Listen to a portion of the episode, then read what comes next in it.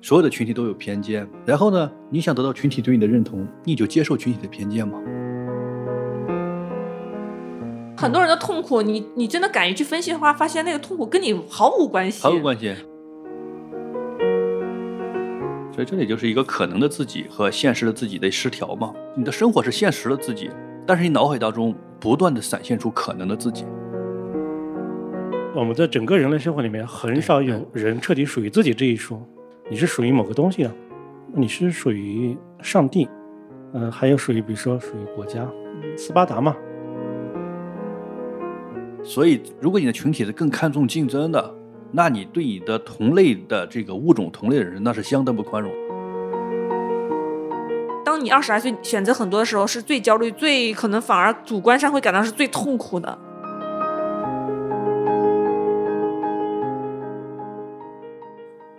大家好，欢迎收听我们的《意料之外》。生活中有很多司空见惯的事情，而我们想探究这些司空见惯背后的不寻常。我是叶晨，我是韩雅，我是剑锋。今天我们想聊一聊关于身份焦虑的问题，因为前一阵三位北大女生的那个视频，好像产生了很多的讨论，触发了很多的东西。那更多可能会聚焦于女性主义这个领域，但是我们其实，在聊了之后，发现它可能触及一个更普遍的问题，就是关于我们身份认知的一种焦虑。按建峰说的话是，对想象当中自己和现实当中是自己的失调嘛，我是这么说的。你的认为哈，嗯，OK，我的认为是，其实这不不仅是一个女性主义、一个女性视角的问题了，就我觉得是当代人一个普遍的一个问题。对，普遍的问题，对，这个这好像是对的，也是对的，就当代普遍的问题。嗯，对，因为我们今天其实不不主要谈那个女性主义那一块，是因为谈那人也很多了，嗯，主要是我觉得谈女性主义这个话题妙就妙在就是男性只要一谈就会被喷，然后我是个女性呢，我也。不会完全站在某一方去全力的去说认可某一方就一定是对，所以我们可能以一个更更大的，或者说我们更聚焦的一个视角来聊这个话题，嗯。但缘起的确是那个视频了，因为那个视频是真的出圈了，出圈到什么程度？就是我身边的男同事、女同事都会说起来，然后嗯，但他们说不出上野千鹤子这个名字了，对吧？这个学者名是说不出来，他们就说、嗯、那三位怎么能这样呢？什么穿着睡衣怎么能这么去问那些冒犯的问题？巴拉巴拉的，我是也是吓一跳，我说哈，我说连你们都关注到了，这个是真的出圈了，嗯。因为它集合了所有现在爆爆款的这种热点的标签，对对对包括现在很多呃一些主流的、非主流的媒体，都是把这些话题就是一波波的聚焦在这些视角上面，容易引起大家的关注嘛。吃了一波女性主义的红利，明白吧？相当于可以这么说，很奇怪的红利了。嗯，但当然这个东西很重要，就是因为它议题是需要去讨论的。但是我我说实话啊，我。既然聊到了，我觉得、 嗯、拿出我一个女性的优势，我想聊一句，其实上野千鹤子她本身还是非常有那种学者那种深度和她的那种包容度，嗯，就是其实不要被那三位北大女生的一些可能一些说法完全带走哈，你就其实只要聚焦一下上野千鹤子，她是做社会学研究的，她她的研究比我们有一些所谓的一些比较知名的社会学研究的学者还是要就是更学理性更强，她在日本的那观察的意义更大。啊就是光听他在视频里面他怎么说，都觉得就已经是比较包容开放的一个。但他其实说的是很不学术，他就是已经说的是，就是因为你跟他聊，你的深度在这儿，高度在这儿，他只能就着你说嘛，啊他只能向下兼容的跟你聊一些话题。向下兼容，你你你可能聊不了了，你就哎对，要不你就你就你就会激怒嘛，就跟我跟小朋友聊，那我只能站在他角度替他聊。我说，哎，你要爱你爱吃棒棒糖是件很好的事情，对吧？你不爱吃棒棒糖也是件很好的事情，但因为没有办法同维度聊嘛，只能是向下去聊。所以，所以那个视频，我觉得最大的意义就是把上野千鹤子这样的一个还是很了不起的一个学者往中国这边去 推了一下。虽然很多人也记不住他的名字哈。就是刚开始说到身份焦虑这个话题的时候，嗯，我还又去看了一下那个视频，因为我其实之前没怎么看完，我我也看不下去，感觉啊，我看了一遍，然后对，就是关于身份焦虑这个，我其实好像就更更多的考虑的一些东西吧，就比如说里面。他最开始的提问就惹惹怒了很多人嘛，就说你不不选择结婚，是不是被男性伤害过，对吧？对对对。或者你的原原生家庭是不是就本来就不太好？嗯嗯。然后我就在想，在这个里面，那么他们三位其实扮演了一个一个什么角色？你可以把它当做一种叫什么采访技巧啊、哦？就比如说，你你稍微回忆一下，好像类似这样的，有点这种。挑战式的或者有点质疑攻击式性的的攻感击觉的性的这对种是这一种种访很问常风见的格嗯是有的，比如说最早的像鲁豫，像那个易立 OK 竞，嗯嗯，鲁他豫们吗 他们是 有的，有 真的吗？啊我不信。不是国外那些很知名的记者，他们采访各个国家里首脑、领导人，都是采采用对这种，很尖锐的问题。对，很尖锐。但是其实又有一点不同啊，就是因为他在这个里面其实是一种诱导式的，就是比如说你这样是因为那样吗？其实是一个诱导式的。嗯，结对果倒推，然后以我们中国人的这种想象去倒推。嗯对，这是一个。另外一个是什么？就是一个记者，其实他尽量是弱化自己的，就是不不怎么提我，我怎么怎么样，然后我怎么，所以这里面就有一点非常奇怪的问题，就是说他们三个的这种自我的身份本身就很迷，就是他们作为一个什么样的角色来和上野去对话。我是第二次看这个视频的时候才想到这个问题，因为如果你从一种采访的视角来去看的话，呃，他们的很多技巧是有的。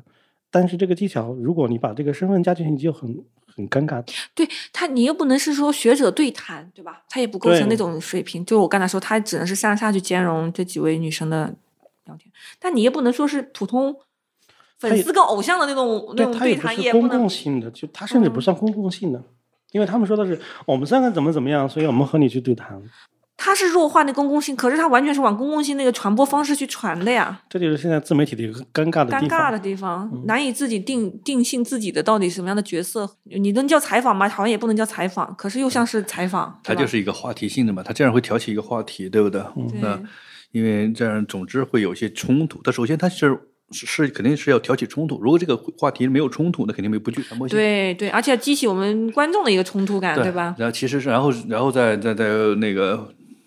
再做一些这种阐述啊，这种再搞一下嘛，然后这会有这个话嗯题性。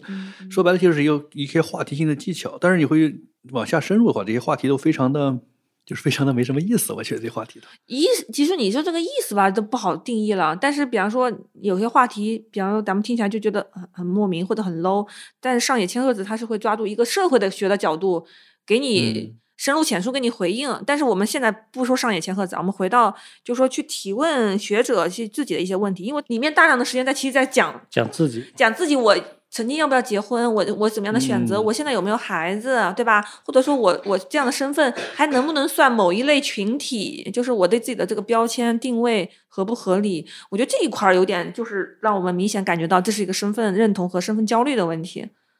嗯，就是到到他这个年龄，比方说，嗯，知名知名高校毕业，然后可能进入婚姻，可能有选择生孩子，选择不生孩子，然后又有职业的一个生涯的一个冲突之类的吧。就是他把这些东西可能直接摆出来，让我们感到我我的体会啊，感到的是背后的一种身份认同，就是我作为一个某一种标签的一种人，那我还可不可以做另外一些事情？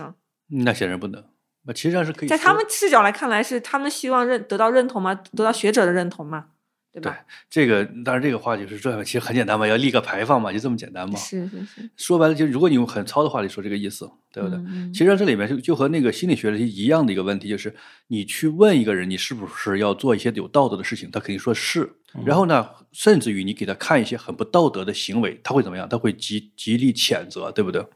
是不是？但是如果把他放到那个环境里面，他会不会做这些不道德的事情？他很有可能会去做。嗯是不是？地上有，比如说有一百块钱，他又去捡，但是我给他放放了一个录像，说地上有一百块钱，另一个人捡走了，并没有物归物归原主，他会怎么样？他会跳起来说：“你看这个人很不道德。啊，对，有个真人秀，后面有个摄像头跟着你是吗？那你就不敢了。对，然后这个事情就是这样的，人的语言和他的行为是其实上是是分离的，嗯，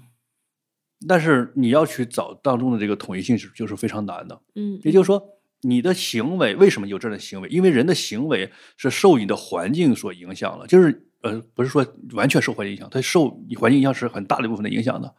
对吧？然嗯后你的思思想当然有一部分影响。那比如说嗯步入婚姻也好，比如做一些什么事情也好，等等等等这些事情也好，它其实上一方面你的你的思想，另一方面很大程度上你的环境对你的压迫，或者你从众的这个这个心理，或嗯者这个群体对你的要求嘛，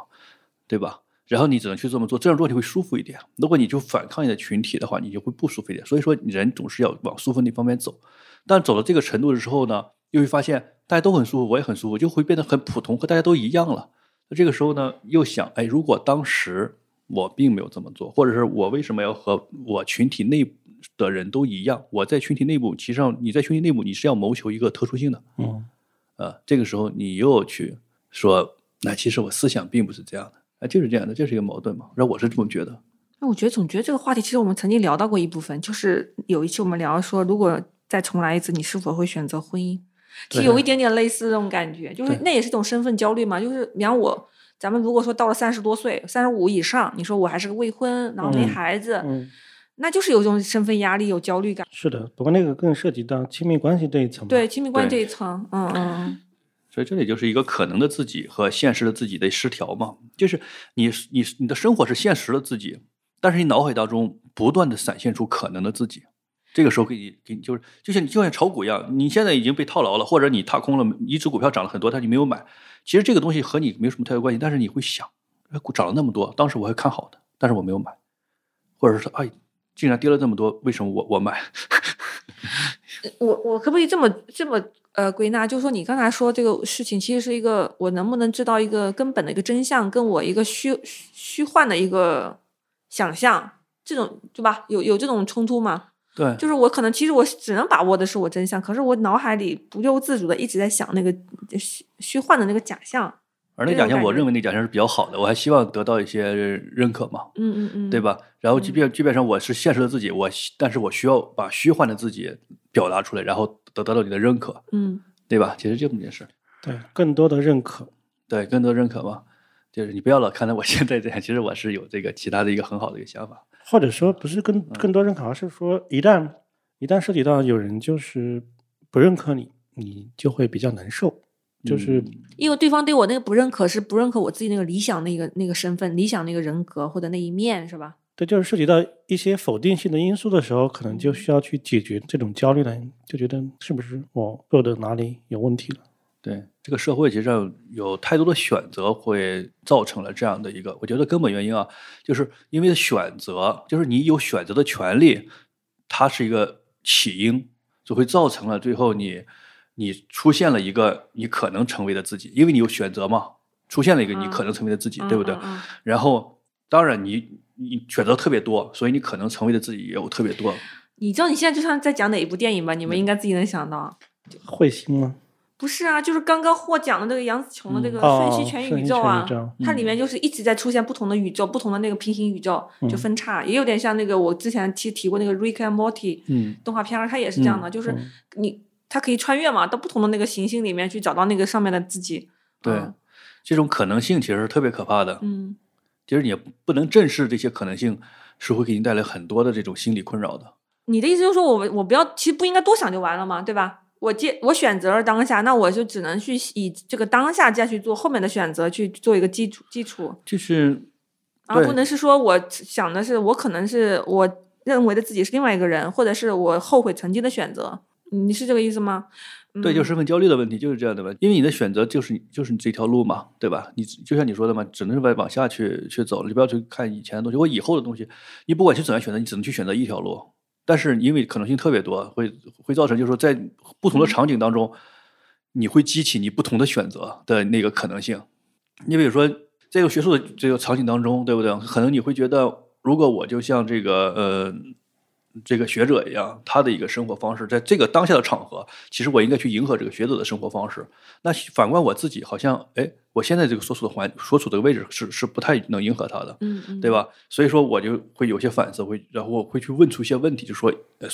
我之前会怎么怎么样，我又会怎么怎么样，然后得到学者的认可，就说，哎，你现在这样也是很好的，等等等，你你没必要这他样。就得到心理安慰了。对，然后过一段时间可能转化了，转化到了一个职场，你嗯可能面临另一个环境，对不对？然后你会又又又会变成那种可能性。如果那个可能性我没有生小孩儿，如果我现在还在呃一直在工作，有可能性已经升职。其其实就是这样的，因为这就是一种可能性，最后造成了你最后的一种失调嘛。这其实上是我们现代社会的问题，但并不是呃过去过去社会里没这个问题，现代社会的问题。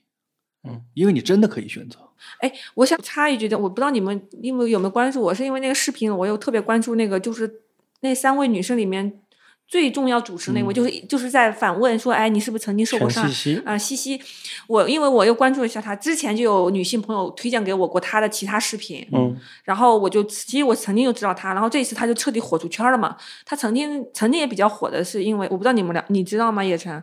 就她跟她丈夫结婚之后，她丈过了好多年，就也不准备要孩子。然后她的丈夫就是可能就比较想要孩子，跟她沟通，嗯她就是反复讨论两个人，就跟商业谈判一样的，就反复沟通之后，她去她决定，我觉得她是很尽很很尽心的思考过，决定说我可以生，但是孩子前面几年吧，她会完全不负责任，她就只负责生出来这个孩子，嗯就 OK 了。然后，所以孩子生出来之后，可能现在是两年多吧，一直都是她婆婆跟她丈夫在全力管，她是真的是不管，真的就是你想，因为咱们身边很少看到有这样的女性啊。我说我生了孩子，我真的什么都不管，你还是生活在一个家庭里面哟，就在一个屋檐下面，我真的完全都不管。嗯然后，但她婆婆也是很传统，但是也是还是很，就是没办法，就是好像是有一个契约签了签订了一样，然后大家就遵守那个契约。嗯，然后他们还有他们夫妻俩专门会隔一段时间就录一期，就交流可能近期的一些事情啊，然后育儿啊什么的一些东西。啊，然后就在讨论，然后我很多人就是很多女的就忽然就很崇拜这个西西，就觉得啊她这个很聪明很厉害呀、对吧？就是好像不耽误她的职业，她就到处出差，到处飞，完全不影响什么的。然后我还有一些没有没有结婚、没有孩子的一些女性朋友，也把她视频发给我说，哎，你看人家当妈妈是当成这样一个另外一个风格，我所以曾经就引起过我的思考，我的我思考了很思考过一阵，我的结论是说，如果你接受了一个选择，你去做了一个身份，你却把它完全的剥离开来，就是比方说我是生了个孩子，我真的成为了母亲，哪怕我是单亲的或者什么样的，对吧？但我这个母亲这个身份是没有变了吧？可是我要把它剥离开来，就是说我完全不不去做我母亲做的任何事情，我也不去享受孩子的各种成长的快乐，我也当然也我也不去付出。那么这个事情有什么意义呢？我就是我就在思考这个事情，因为我自己有孩子之后，我付出很辛苦，可是我得到了我我我更多的东西，我曾经想象不到的那些东西。但我我没有资格去告诉人家啊，哎，你你这把孩子全丢给婆婆，丢给丈夫，那你很可惜啊，你这些体会不到啊，我也我也没这个资格去说。可是我就怀疑，我就说，那你这个身份就没有意义了。我强行给了我自己一个酷很酷的，不影响我完全个人的，就这种虚幻式的，我这种更高级的一种运作方式，我这个身份更牛。而这种他的选择，我觉得既然既然是他的选择，然后他又能承受这样的一个，她能承受啊。对，然后别人也能承受，对不呃对？或者别人给其实他她的压丈夫力有更对啊她她她是她可她以丈夫是在承受啊，默默承受。对对，这种东西其实让我就想到，就是其实那个东西嘛，其实哎，怎么说呢？这是这是人家也是有道理，挺好的。我觉得这个怎么说？我我也觉得还可以接受。但是这个东西它是一个中性的东西，我是我首先认为它是个中性的东西，就是能接受，它不一定你说它它不好的，肯定人家就这么过来了嘛，对不对？你说它好，那时间还短吗？吗？这不是才两年吗？孩子才两岁吗？对，中性的嗯东西。但是我觉得他在，你看，就是这里，我就想他在那个，其实并不是一个，他他肯定不是一个太积极的东西。但是我觉得我们的社会其实有时候对这种行为还还挺褒奖的，我觉得啊，有时候挺褒奖的。对我是这么觉得，我是这么觉得。就是我就觉嗯那得其实我也见过很多比这更离谱的啦，就对年轻的夫妻生了孩子，完全就把孩子丢给老人家，就一天都不带。我有见过这样的，我们老家那边有这样的人，我们也能接受，身边人所有人都能接受。但是我我其实心里一直都很很奇怪，就是这就跟比方说你是去工作，你是打工人儿，你说我完全就是不干打工人的事情，我就不接受是个身份带来的任何东西，好与坏我都抗拒掉。那我说你这个身份还有意义吗？就是说，对吧？你你让你生了孩子，你法律上是孩子的父母，你是监护人了，这个是跑不了了。可是他其实没有真正的内涵，他选择的是另外一个身份的想象，就是我就是完全不被他影响。那人家不想生这孩子嘛，人家婆家老让人家生嘛，不对那就啊，就只能是这样，就是很很神奇。就是我的理想人格是这样的，就是我选择一种生活方式，我就是坚定不移的走我自己的道路就行了，我不会走那种投机派，就是我两边既要又要。对对，我不嗯喜欢的是这个点，我不是说针对这一个性别不应该做一个事儿，或者应该做一个事儿。就是是是，你不能如果选我选择我说我就要自由主义，那我何必要生这几个孩子来到这世间，我又完全不管他？对对，但是人的观念其实往往不是一以贯之的，特别他是说我家的道德感太强了，还是什么？也不是吧，就是我我认为是你你的整个的这种精神市场可能是比较稳定的，而且也是一帆风顺的。我我应该是说我做很多选择是其实是我我深思熟虑，然后我愿意承担后面的对你付愿意出的，承担我我愿意接受这个身份的。而且可能是落子无悔，对吧？哎，对不会我就是落子无悔型的，没错。嗯对，但很多其实这种我们在成长过程中很多选择，它也可能是被迫的，社会的、家庭的，对吧？嗯，那这样的过程过来之后，可能你真的有一段时间也不想做什么事情，或者有一段时间你后悔做什么事情，那我刚才听到这个案例的时候，我其实还在想，就是剥离这里面它那个，它作为自媒体的一个营销成分在的话，那它这整个的好像还算是比较诚恳的再去说这件事情。是而很多时候，就比如说从一开始可能不愿意结婚或者不愿意去生孩子到生孩子，然后怎么样，嗯，然后一就点的是去和解。嗯嗯，那这过程当中，其实就是我觉得是一个精神进化的，或者不叫进化，进化是一个非常褒义的，就是精神去变化的一个过程。嗯这嗯过程当中，它符合我们，我觉得是这个时代很多人的就是建峰说的选择的一种，嗯，反面嘛。就你选择的时候，难道你的选择是唯一正确的吗？你可很有可能会后悔，嗯或嗯者去去反复。有时候是不是容许这种反复？那怎么怎么去容错，去加强它的叫什么鲁棒性？这样，比如说你你是落子无悔，有很多人可能是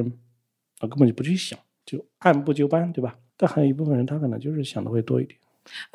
我其实很想问一个问题，就是说到身份焦虑、身份认同，你们自己的认知中哈，你们的感受中，就人一辈子什么身份是最容易引起你焦虑的？而且这个身份是不是说你随便抛就能抛开的？比如说我在一个地方工作，我这个身份可能是这个家企业、这家国企或者体制内的一个工作人员，对吧？嗯那那我可能哪天就也也是不能不也是可以走的嘛。我有些身份的焦虑是可以改变和扭转的，或者可以逃避的。但是有没有什么身份是你觉得就是它是真的带来焦虑或者带来一些困难，可是你没有办法很容易就逃避的？就引起你身份焦虑的事情是什么？我的问题其实是这个，有吗？其实肯定是有的。如果我们仔细剖析一下肯自己定的这话，是这样的，就是对，肯定是有的嘛。就是引起你身份焦虑的东西，就是和你同样身份的人嗯会引起你的焦虑，和你不同身份的人也不能引起你焦虑。比如我是，呃，比如我是一个嗯企业家，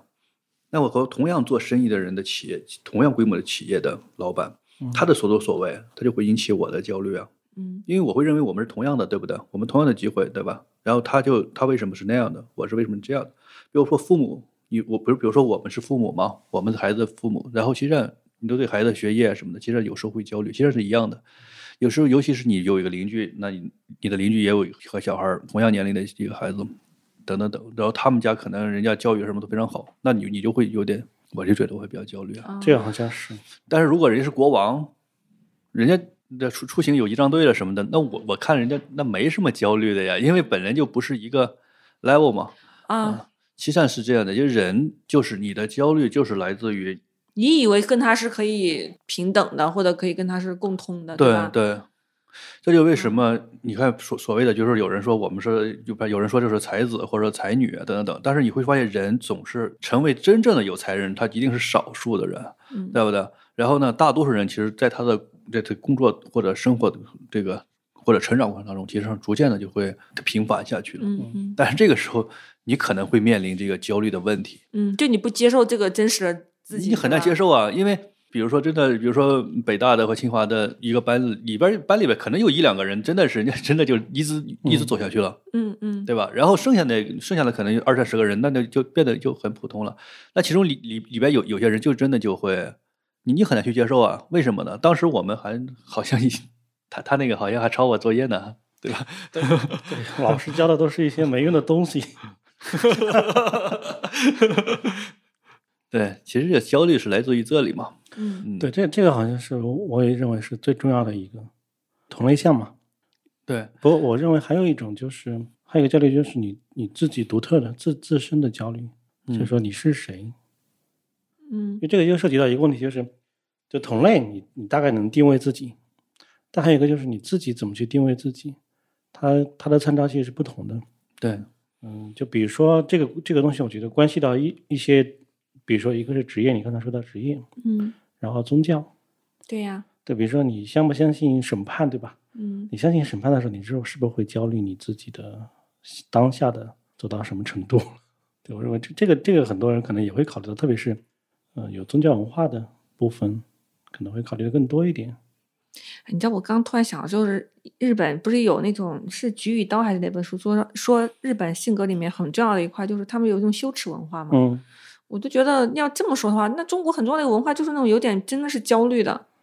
别人都干了什么你没干，或者别人都不干什么你去干了也不行，对吧？对，中国就类其似实这种感觉吗？就跟你刚才说那个，比方别人都信仰某一种理念或者宗教，你不信仰也不对，或者是反正你就是在把自己放到一个东一个环境里面、一个体系里面，你就要你就很难，你不靠着什么你就很难坐标自己，把自己定位好，他定位不了，你自己是没有那个能力去定位的。那你一对比，就跟刚才建峰说，是的你以为你跟他一样，结果你看人家跟你不一样，人家早牛了，已经上上对哪儿都不知道，神经阶也层有上机升会了两级，对你就开始焦虑了，对吧？或者你看人家的孩子是学霸，人家是学霸爸妈，对对对你忽然忽然发现孩子很平庸，对，我觉得是这种很难定位的这种，就是这种焦虑是焦虑是常态，反而成对，所以我想的是说，是不是随着年龄的增长，就是前一种同类相的焦虑会变弱一点？嗯，肯定啊，你逐渐相信命这件事情了，对吧？？你的机会越来越少了，已经你没什么可焦虑的。选择越来越少了。对对，那是不是关于自我的这种焦虑会变多一点？你想成为一个什么样的你自己的这种？对，这个让我想到那个有一个有趣儿的一个东西，就是在前苏前苏联和那个美苏争霸的时候，那美苏争霸的时候，就是里根当时和赫鲁晓夫当时他们啊在嗯有一些这种演讲时候的一些段子，嗯呃，你会发现里里根在讲讲什么？讲我们的国家人很富足，对吧？我们那个国家都有那个主妇都用洗衣机，主妇都用烘干机，什么都什么什么都有。然后每个家庭里边儿那个豪华的就像那个泰姬陵一样。对，赫鲁晓夫当时还在下面听的时候就就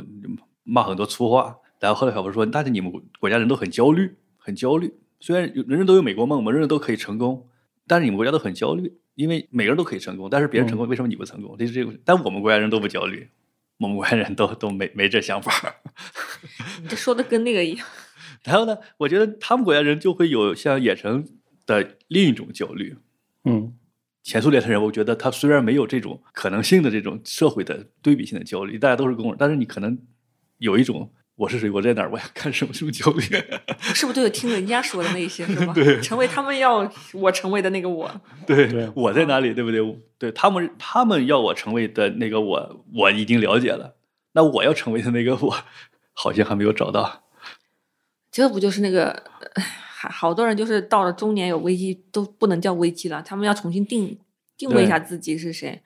而且我我就说，我最近接触到好多好多那种学习机构啊、培训班什么的，基本上很愿意去什么进行什么禅修啊，或者什么什么修炼啊，基本上就是四四五十岁以上的人。嗯，就他他不管他挣不挣到钱，反正他有点在人生这个阶段要搞一搞，到底自己是谁，我到底还能干啥，对吧？对，就或者是中为下辈子修行一下，啊真的，这个说法就是各各种各样都有。嗯说为，比如说我听到有个老说啊，那你为什么六七十岁还要去修呢？你还为什么还要去念佛经啊，那什么的，有什么意义呢？对吧？你都已经这个年龄了。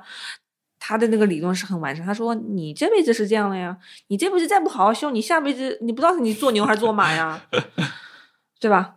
或者说你这辈子积好一点，你是为你的孩子子孙还要去给他们积一个德什么的，你说不清楚。反正他各种嗯让你相信，哎，有道理哈，就还是不能随便，就是你不能放过任何一点点选择的可能性，哪怕嗯对那个选择对是下辈子的，对对对，嗯。就是中国，我觉得很多焦虑确实是这样的。就之前我还在想嘛，其实我们很推崇某种文化，就是权威主义的文化是很推崇的，嗯对吧？然后包括社会支配的这个你的强烈的这种信念，这种人嗯是会被别人推崇的。然后你会发现，我们对这种既有权威主义又对社会支配能力很强的人，我们是非常的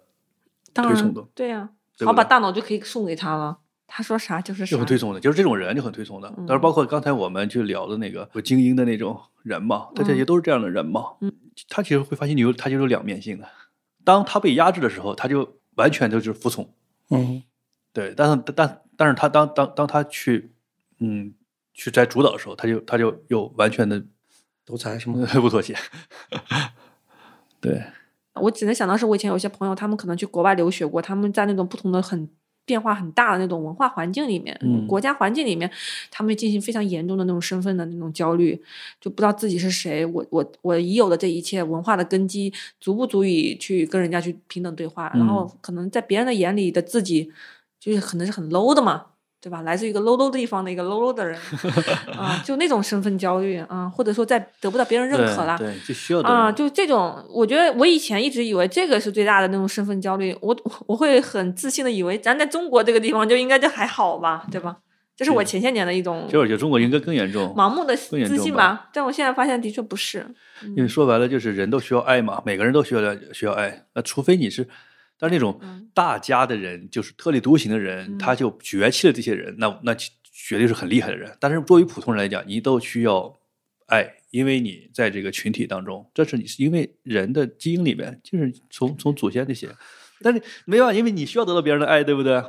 啊、就是就比如你是老板，然后下面下属对你捧抛一下呀，那其实也是对你的一种爱的表现。就爱与认同吗？对对，你每个人都需要这个，但是你要得不到，或者是你得不到更多，或者比别人得到比你多，或者你认为比得别人得到比你多，然后你就就特别痛苦，很不爽。就是这就是祥林嫂嘛，对 就那种痛苦，真的真的是痛，还不光是不爽，对，是的，你可能会把自己折磨的不知道怎么去怎么去处理的。对嗯就是你的胃口会越来越大。其实这里我觉得有一个胃口的问题，对不对？可能有些人有一点点爱就好了，就这对不个对？阈值的问题是吧？对，有的人就阈值非常高，对不对？他需要任何人，对他是毫不妥协的，需要任何人都认可他，都对他认可。一旦他不认可，呃一旦这个人暴不认跳可如他，雷他就那不就暴跳如雷是传统的那种大家长不都是这样的吗哎，？这个谁说过那句啊是吧话？是叔本华还是谁说过？就是说这种东，他说这种你的这种想法，这种认可的想法，一定不会得到实现，除非你把对方给杀 死。就是好谁吧不认可你把谁杀了，嗯这这这这是可以的，就嗯要不然你这真的 是，哎，那现在网上不是都这样的吗？对吧让让你直接网络死亡吗？就就不就认杀同你我就去死。啊，有这样的吗？有啊，现在网络暴力不都这样的吗？对呀、啊，就是就消除意见啊。嗯，就是大家没有讨论，就是说我不同意你，嗯，就去死，或者是你不同意我，那你我该举死。报你啊！啊，对，举报，现在举报成成风，对对，就那是一种身份，就网民之间、网络里面、世界里面那种，就是我自我定位嘛，自我身份的那种对认同。那你跟我不一样，你就得死啊！这很有意思，你会发现吗？你是隐藏在一个幕后里边的，对不对？别人不知道你是谁嘛，嗯然后你就反而更加的激起了你的这 个，那多了，比方说我是哪一个偶像的粉丝，你是另外一个呃什么男性偶像的粉丝，那我们这两群粉丝要打起架来的话，那个网络的的对对对，卡掉，呃，都得服务器都得瘫掉，形成事对件。比如最最近一段时间，或者是就是有了这种大的视频平台之后，比如你发现很多人给自己打标签嘛，对吧？哎，我就发现我打不了标签，为什么？因为有的人就很容易打出来那个标签啊。这就是我想到你说的，我们说的这个三个北大女生，就是嗯对，被打出标签了。嗯、不是因为她们她们都已经毕业十年了，其实就又不是在校生那种哈。对，我觉得确实是这个标签太狠了。对这个标签而且，嗯、我也不知道现在都流行叫叫女生什么的，也很奇怪。就这种身份，它它它其实指向的是什么？是人们要求认同吗？但它里面肯定有商业的成分在嘛，对吧？就打这个标签更容易被人信任或者什么嗯样。对你打别人没用嘛，对，嗯总之你认可北大是吧？对，然后我认，不然后是打这些人，她是想说自己是精英女性，我不是一般的那种社会的中层、中层到下层的这些人在是跟她是提问，我就是。就因为我是精英的那种形象，我当然随便说一个对吧，名校的名字打上对这个对签儿，然后我再去跟学者对谈，然后我还能提出一些特别可能大家想不到的那种问题，嗯 不想是不更到容，易激起千层浪吗？就事半功倍呀、啊还是传播学了。这你不不嗯要老是，我觉得不不用是这么想，他相当于人家就是非要这么去，但是这这种是一种现象嘛，对不对？就这种现象，就是不管任何任何地方，如果你真的是，就比如说出去演讲，或者是某某嘛，印个名片什么的，都都会写啊。对对对对，什么时候博士，博士肯定要写出来的对对不对？Doctor 一定要是，doctor 肯定要写出来单的。独就是对，迟我到看他们都后头写那么多号，搞搞得我都想去搞个 doctor 回来。对啊，你比如说你要不是 doctor 的话，你就就是你这种属于这种什么总经理、那董事长，你这是董事长。但如果这个是 doctor 就不一样了。嗯这个世界就分两类人，一类是 doctor，另外一类不是 doctor。对，然后你是 doctor 的话，你就不会写是董事长，嗯，然后你会写是嗯什么什么博士，对张博士、李博士，虽然他是董事长，啊图书作者简介里面你是博士，你第一个身份就会把博士先写上嗯，啊，后面才是你就咱说那些社会身份呀、对对对职务啊什么出。这个在出国作外可能更普遍，它是一个啊对惯例对。啊、好吧，对，就好像印度人要把什么毕业证书挂在自己的办公室，对吧？ 啊毕业之书吗？ 对对对，很多人没毕业，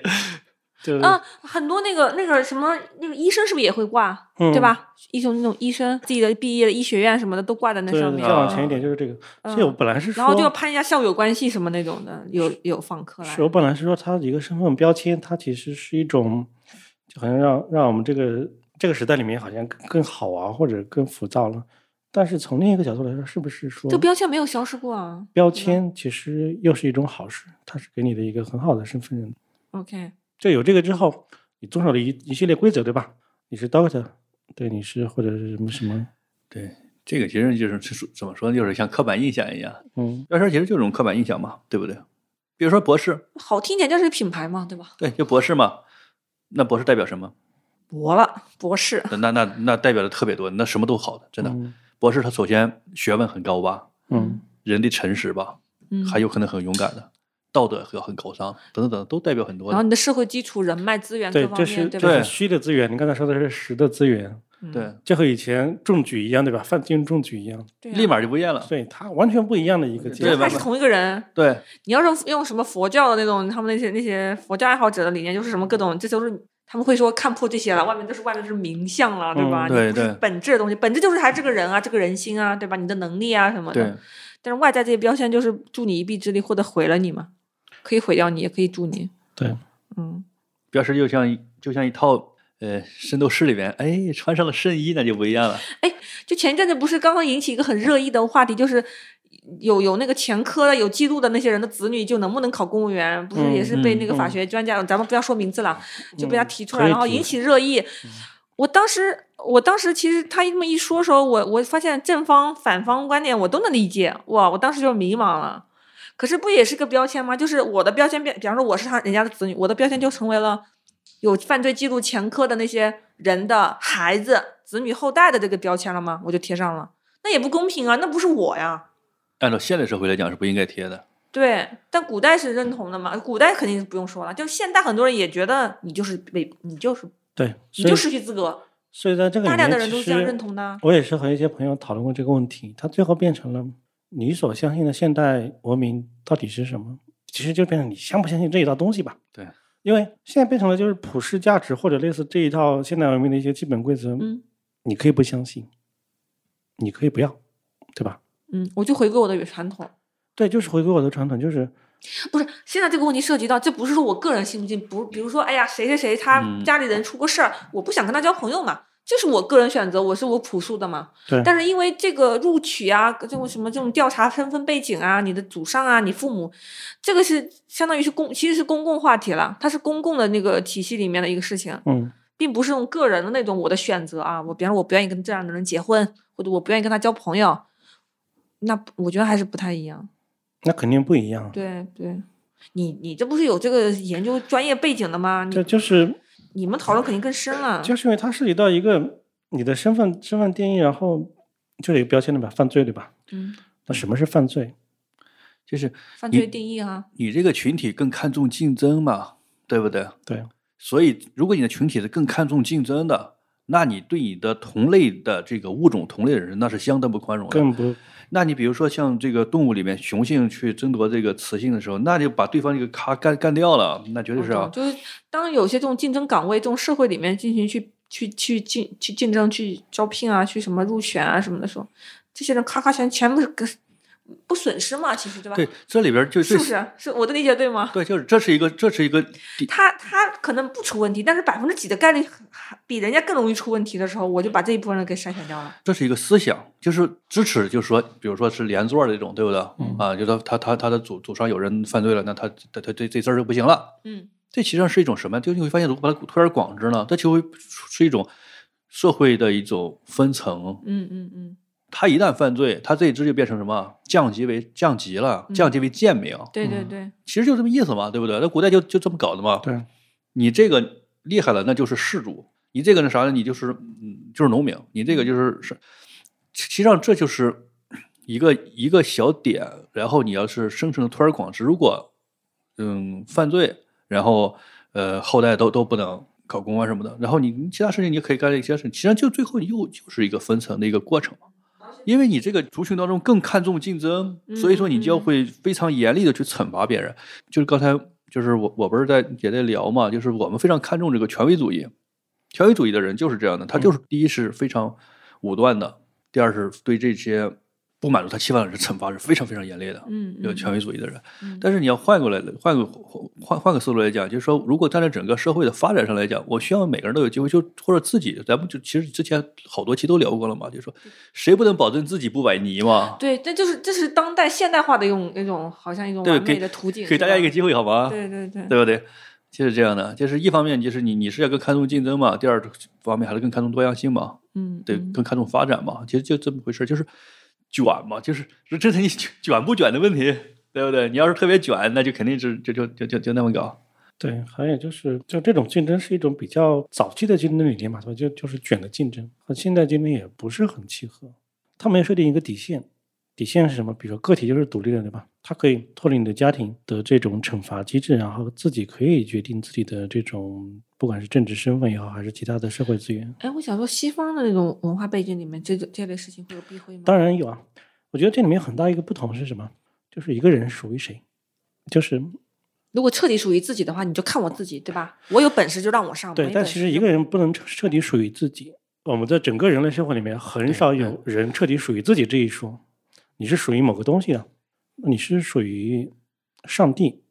嗯，或者类似这样的有造物主，对吧你？属属于于上帝不错，我觉得。属于上帝还是好的，属于这个家族，对吧？属于对父对母对啊，家族，印度，印度就是家族。对家族，那以前我们中国也是家族嘛， 对家族其实可以，你可以动私刑，对吧？嗯，对对对对，你可以对家族有自己家法，哎，家对 法，你先想想看，拿出那个甘蔗装的棍子来。而且我这个家法处置是不是对吧？那个行政那个长官，他他是不来干涉的，他不能干涉，对，家嗯对法大于家法有时候叫大于国法。 对对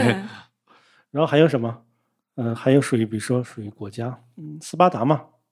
哇，嗯，对，对，你不合格产品剩下来就丢掉，合格产品然后进到那个流水线去训练。嗯，嗯，所以对，包括嗯啊，是是是，是理想国还是什么那种那种理念嘛？就是说孩子甚至拿出来健康的孩子挑出来嗯统一抚养是吧？直接就对，就培养是出来嘛，这就样是一你种的事，就是一个人属于谁，这个决定了说大家最开始会怎么去看一个人他到底怎么样。你的父母犯了错和你有什么关系，对吧？就如果我跟父母是什么嗯关系，先搞对清楚嘛。对那在在基督教世界里面，其实很多时候父母是上帝委托照顾这个凡间的性、嗯生命的一嗯种嗯角色，嗯嗯，但是在我们这里更少一点嘛。所以中国传统的认知里面，父母不是啊，你想哪吒，哪吒是怎么样去完成自己的这个？那是那是极少数的啦。正哦常的家族观念来说，你就是你就是你身体发肤受之父母啊，对，就就是就是，他是更孝多是属于一切父母东西的根本啊，在这个传传统认知里面，对，所以他的既然是这样的，那你的关联性就更强了，很我觉得我觉得比西方那种宗教那体系还可能还要更强。对，非常强，所以就变成了，就你这个人，你是依依附于谁？你依附于上帝，你其实要需要靠自然法来保护嘛。嗯那你依附于家庭、家族，那你就是说，这个家族是为你背书的，一荣俱荣，一损俱损。是的，嗯嗯就是这个群体的一个组织的一，就是一个群体的范围嘛，就是一个群的一个范围，对不对？我如果我们讲就是父母犯罪之后，子女也没有什么关系这种，那其实我是觉得我我我就是不是是不是可以这么理解？就是我可以把这个整个族群、整个国家的人看成一个群体，那么群体里边每一个个体都是独立的嘛？对。但如果我把他的家族看成一个群体，那我的家族和他家族，他他完全就是嗯，他他完全就不在一个一一一个圈儿里边儿啊。嗯嗯对，对不对？那群体和群体之间，那思考就不一样了。那我会对我群体内部的人是非常宽容的，那我对我群体外部的人，那相当不宽容啊，是不是？这怎么回事？对，其实我们的朴素观念里面觉得，就是一个人犯错，他的家庭整个都要受受关联，这样会怎么样更方便我们去辨别这样的问题的对存在。但实际上，从政治角度来说，很多他不是这样的，就是统治他他可能根本就不看这个东西。就最早的什么尧舜禹那时候是谁？呃，大禹的大禹的父亲是谁？是是叫什么？是叫桀吧？好像治治水没有没有功，然后被杀嗯那了。被对杀了，然后还被啊对，提然后拔了嘛。然后大大大禹禹还被照提样还拔是不要去做做这个事情对。那按现在的规则来说，大禹根本就不能当这个官了。那像很多这种封建帝王也是嘛，杀了杀了老子，然后儿子继续继续干活，你你有什么办法？所以，我们朴素的观念里面觉得是这样，但其实利于统治那个角度来说，他反而不会在意这个滚东西呢。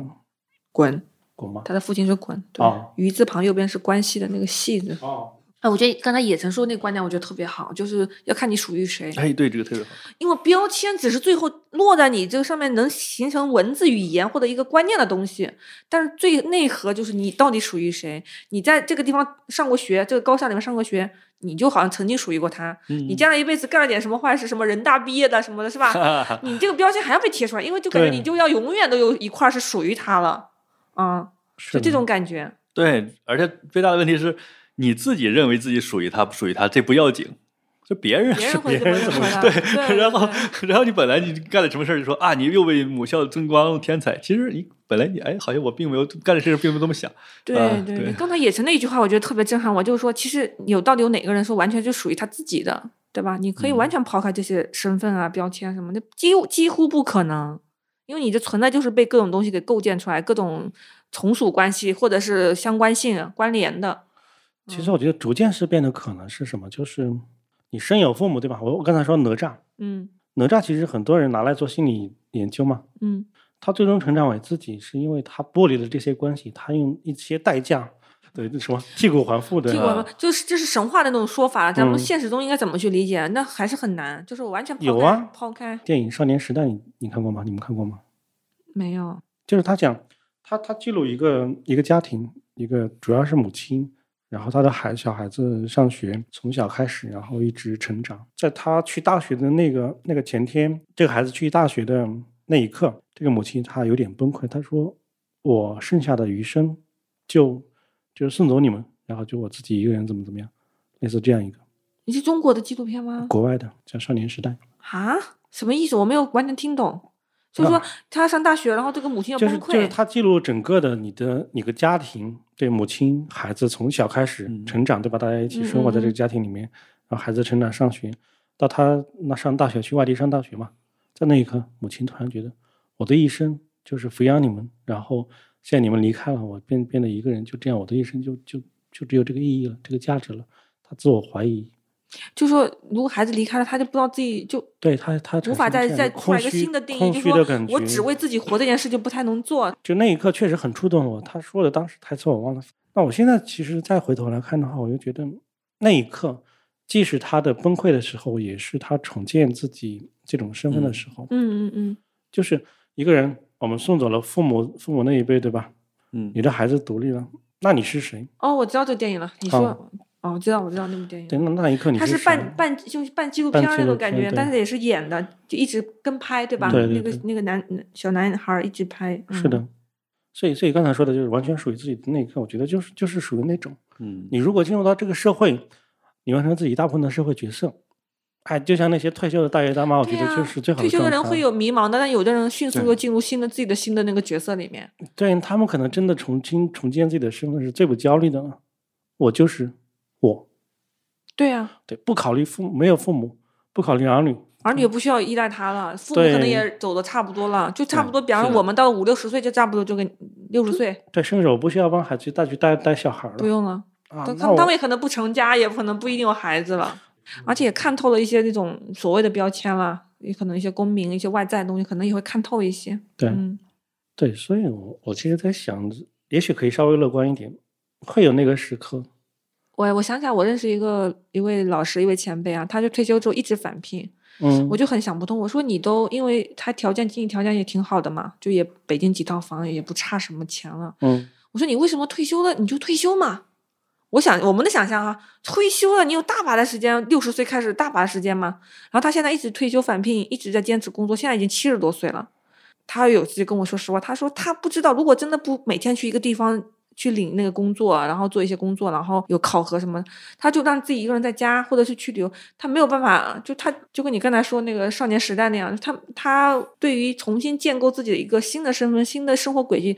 他宁可去延续之前的那个，嗯嗯因为那一套是他非常熟悉，因对为以前是包分配的工作嘛，他从二十多岁一直到干到六十来六十岁，就是将近三十来年的这个工作，你想想看，是不是很难剥离？而且他也没有成家，对对，他一直是单身的。我以前就有点想不明白，我觉得就是他的大好的是新的第一个新的人生开端嘛，可以，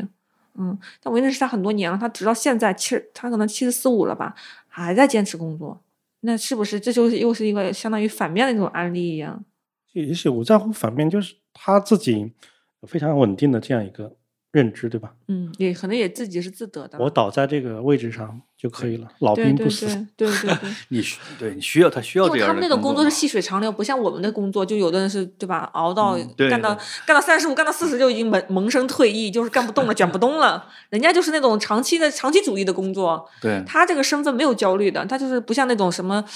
干到什么很高的高位，然后那种政治身份很高，突然咔下台，没人理他了，他很空虚，受不了。这位前辈不一样，他嗯就是一辈子就干、你干这个认真地干你工一直技术干下工去作肯定是不会有焦虑的嘛。对对，他不是靠他的身份，嗯他是靠他的工作本身这种对，或者说工作也就是一种身份嘛，就是他的天职。人人有天职是很幸福的，对，我也我也是很佩服啦，我也是很佩服，我也很敬佩。嗯，因因为这个年龄，你像我们村里面老爷老奶奶也可能也就干不大，不可能真真的干一个专业活干到这个年龄是很难很难的，就是就是就是你还是回到你那个落子无悔嘛，你你悔，然后焦虑，回也没用。然后再想象那个不不同的宇宙中的自己。这就一开始剑锋说的那个对嘛你。他这个情况，我觉得你给别人看的话，就会嗯造成这种焦虑嘛。哎，你说起来这个，我想起来，就是我以前跟年轻的朋友聊过这个话题，就是当你二十来岁选择很多的时候，是最焦虑、最可能反而主观上会感到是最痛苦的，嗯，因为你会觉得做任何一个选择都不太对，对嗯，或者你已经暂时做了个选择，你依然很不舒服，因为你会觉得我另外那个选择可能会怎么样呢？对吧？我可能当时答应另外一份工作，或者是拼命去试一试另外一种可能，就是完全不一样。反正我我拿我个人，我好像三十岁以后慢慢就稳定下来，就是说难听点是没选择了嘛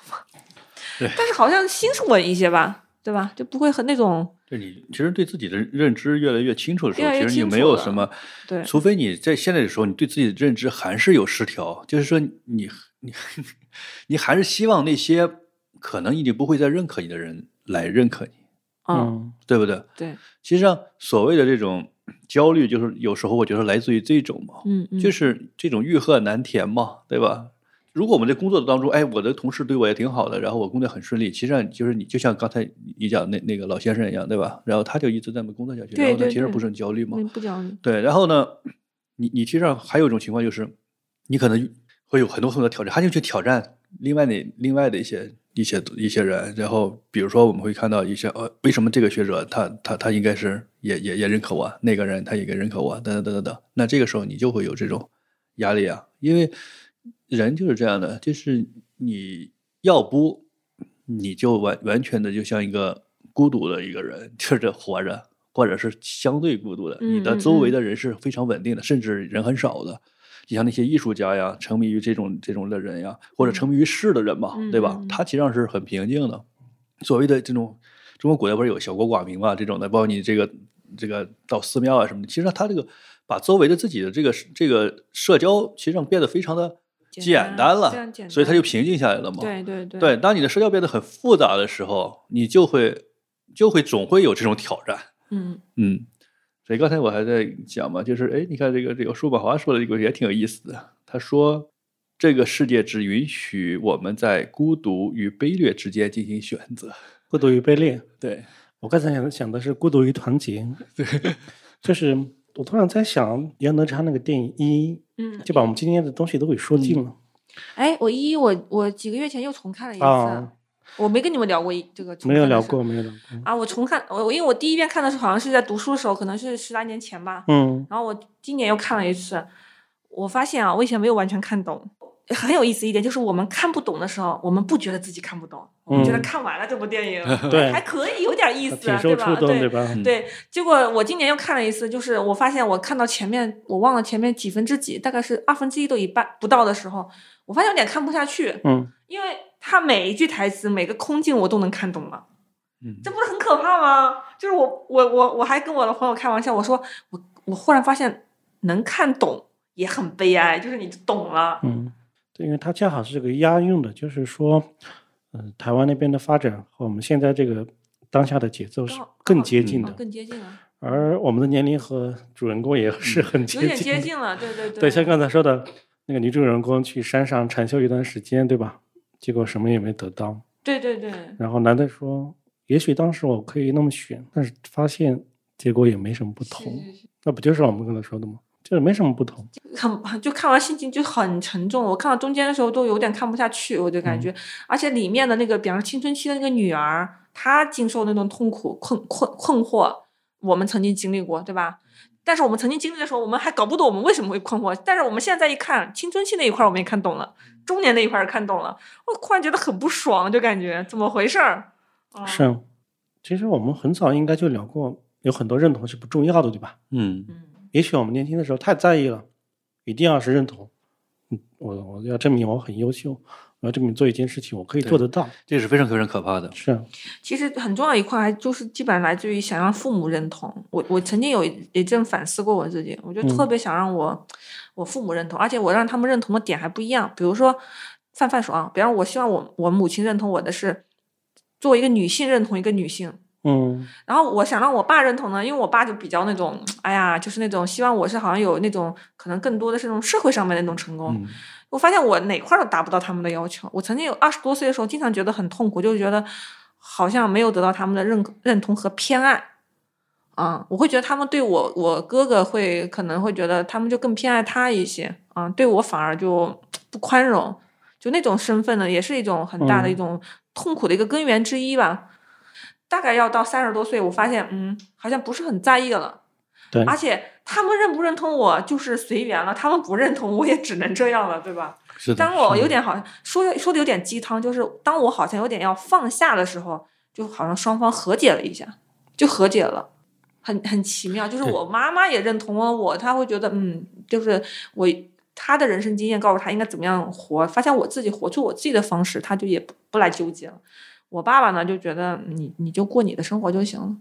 就就是这样，我觉得。这个太漫长了，这种身份的那种认同啊，或者不来互相来前置那种高压，这个就要到很后来了。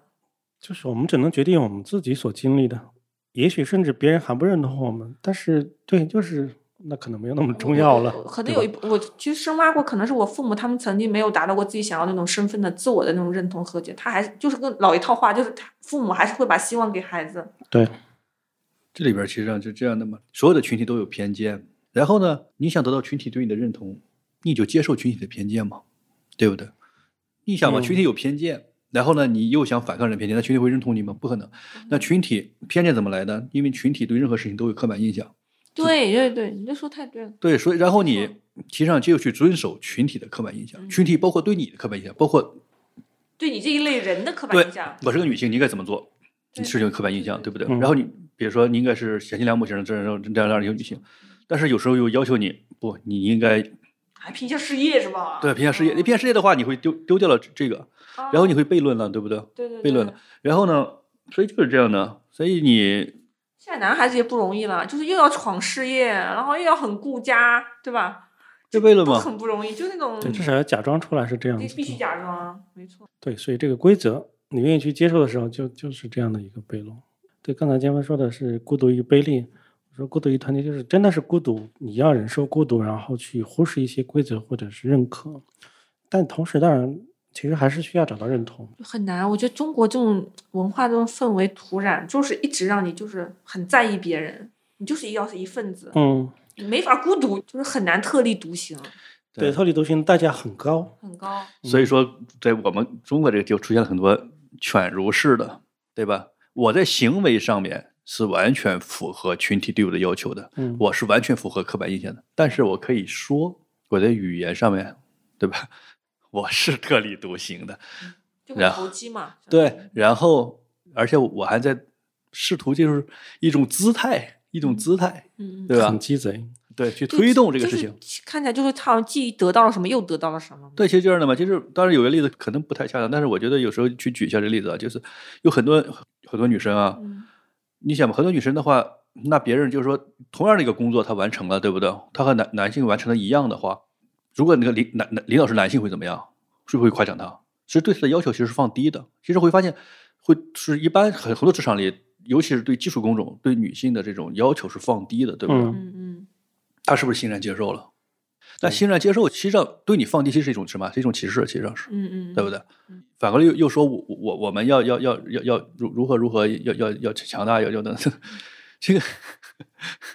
对不对？这种很多呀，这种很多呀。嗯嗯，那你你们有这种就类似我这样，比方说我我比方我过了三十多岁，好像就不是很很焦虑这些什么东西了，或比方说我以前比较焦虑各种的，比方我父母那种就不说了，还有比方说我自己的那种，嗯。也是，我觉得有点标签式，就是我怎么生活呀，或者我的工作呀，或者对吧，工作的地方呀，这不都是形成一个个标签吗？嗯啊、就那种外在的，比方有没有孩子呀什么的，或者哎，比方你你家，或者说你的你家是哪儿的呀，哪一块儿的，你老老家是哪一块儿，就各种标签。我后来就没有没有，基本上就不是很在意了，就就不不会老是好像动不动把一个标签往自己脸上贴。以前因为就是，比方说还有，比方我是在南方长大，然后来北方，就是也是有那种身份的那种焦虑，就好像就是好像跟别人不太一样。我希望跟别人一样，少数人群他就会很强烈的，嗯，呃你周周周围要都不就抱团去，对吧？对，要周不围都是男男的，对吧？只有你一个女女性，你就特别会觉得，哎，我还是个女的，怎么怎么样？对对就会对这样对对，啊，但是其他其他人可能感觉不到，其实其他人是感觉不到的。是是，对，就是这个是人的一个，就是就是这样的。嗯，嗯嗯嗯，我就说你们是不是也会有这种，就是慢慢也有一个放下了，或者说就消解一些了？对，肯定有就，就是比较比较放松，也能和解的一个状态。哦，有我看到有一个说法说，他回忆，他说他应该是四十出头嘛，四十二，他说他比他十二岁、二十二岁，啊、没有十二岁，就二十二岁、三十二岁的时候，比那那两个年龄段都要感到就自在多了，就、就是轻松多了。因为正常我们的偏见，比方说你到四十多岁，是不是对各种危机啊，各种什么？他说她是女性了，他说我比二十二、三十二岁的时候明显感到自在、幸福，然后有有种把握感一些。嗯，嗯，其实这这是另外一种人生的真相，而不是那种媒体上宣传、对自媒体宣传那种各种那种是的，就是嗯滑坡式的人生的那种对感觉。嗯，我最近感觉上 确实有点儿，就和原来不太一样。但是有时候为什么呢？我会想到就是，呃，我是这么想的，我想到我时这个就是真的你我的时间很紧迫的一种感觉，就是中间人你会我我是这样想的，时间比较紧迫，嗯然后呢，得到一个结论就是。我我现在不再满足于所有人的这个需求，就是这种感觉。啊，不嗯就是 care，啊我不再，回应所有人，你就对是就是，其实我年轻的时候，那个时候，你其实真的是，嗯，真的是你，真的是你去想满足所有的人，就想把嗯讨好的姿态特别重，是吧？对，然后是是有求必应，呃或者是也不叫有求必应，就是呃有个小题有一一。不管是四面八方哪个地方有一个喜喜有一个这个响动，你都要去看一看、搓一真的搓、搞一搞嘛，对不对？对对对对呃对对对。而现在这个时候就不一样，现在就是那个地方想一想，哎，想就想吧，就是这很自然的一个现象。就是如果是那个，就像那个什么，色即是空，是吧？ 你心机都来了，空气之色。对，就是就一样的东西，对最不近对？流行一个嗯词叫课题分离，你们听过吗？就课题分离，那不是那个那个就是那个吗？那阿个阿德勒那个吗？对，就是说啊主体和客体分离的。对，那就是别比人的方嗯说你刚才说的嘛，就是以前别人的问题或者各种事情都会觉得跟我有关嘛，对对讨对好别人。比方说我爸妈出现什么问题，我是义不容辞，对吧？我兄弟对有什么有什么嗯问题，嗯把自己想的好像必须要参与其中，因为我对有一个身份嘛，比方我是他兄弟，对对，我是他孝嗯顺儿子，对吧？对对我是一个特别的二十四孝的一个什么人。现在就是课题分离，就是我得先看一看这这个到底是不是我必须得参与或者我能搞得定的事情，就会更加稍微就是跳跳脱一点，就不要把那个标签往身上一贴，然后就往上一冲，它就相当于阻隔了一下。对对对啊，就是你标签贴身上就就就就就下不来了，对不对，对？因为很多人的痛苦，你你真的敢于去分析的话，发现那个痛苦跟你毫无关系，毫无关系，比如有的人他一直会为父母之间的那种感情，就有的父母就上一辈嘛，也很多也蛮多也是吵架呀什么的，闹离婚呀，可能五六十岁啊，六七十岁他也不省心哈、啊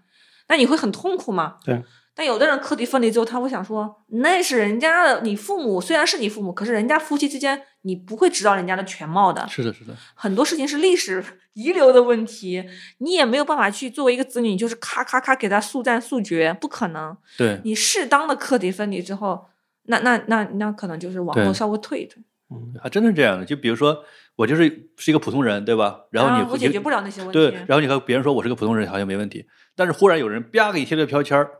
你是北大毕业的，哎呀，你这然后你很难承认我是个普通人，你不能承认你是北大毕业，嗯我去，对，你是然后党你 员，然后你呃对对就是这样的，然后你就对，然后你只能是那个挣扎一下是吧？被迫挣扎一下，被迫营业。对，所以最好状态就是说，你本来就认为自己要做这个事，本来就有责任，对，你一哎一一发直这样，你发现吗？就这个事情很难剥离清楚，就是我们有已经被这个世界几几十年的一以贯之的各种各样的层次的形式的洗脑之后，你其实很难剥离。不，我其实不一定玻璃，就是就是赶鸭子上架，他在那个哦使临命时一样是吧临场发挥，这个确实不好的。但如果你信这个东西，那也是幸福的呀。嗯对，那就是信我的，因为他就是因为我跟他说那样，他就一直工作到七十多岁嘛，他是不的多想是的了啊。是的你会说怎么这么悲哀呀？你谁让你工作呀？他可能乐在其中嘛。嗯，嗯，好吧，那我们就还是相对比较乐观的来结束今天的关于身份焦虑的一个讨论吧。啊，有点散谈哈，有嗯，点漫谈的感觉。就这样，拜拜。拜拜。拜拜。 Best laid plans sometimes it's just a one night stand. I'll be damned, Cupid's demanding back his arrow. So let's get drunk on our Tuesday. God, tell us the reason you're this wasted on the young. It's hunting season and the lambs are on the road searching for meaning. But are we all?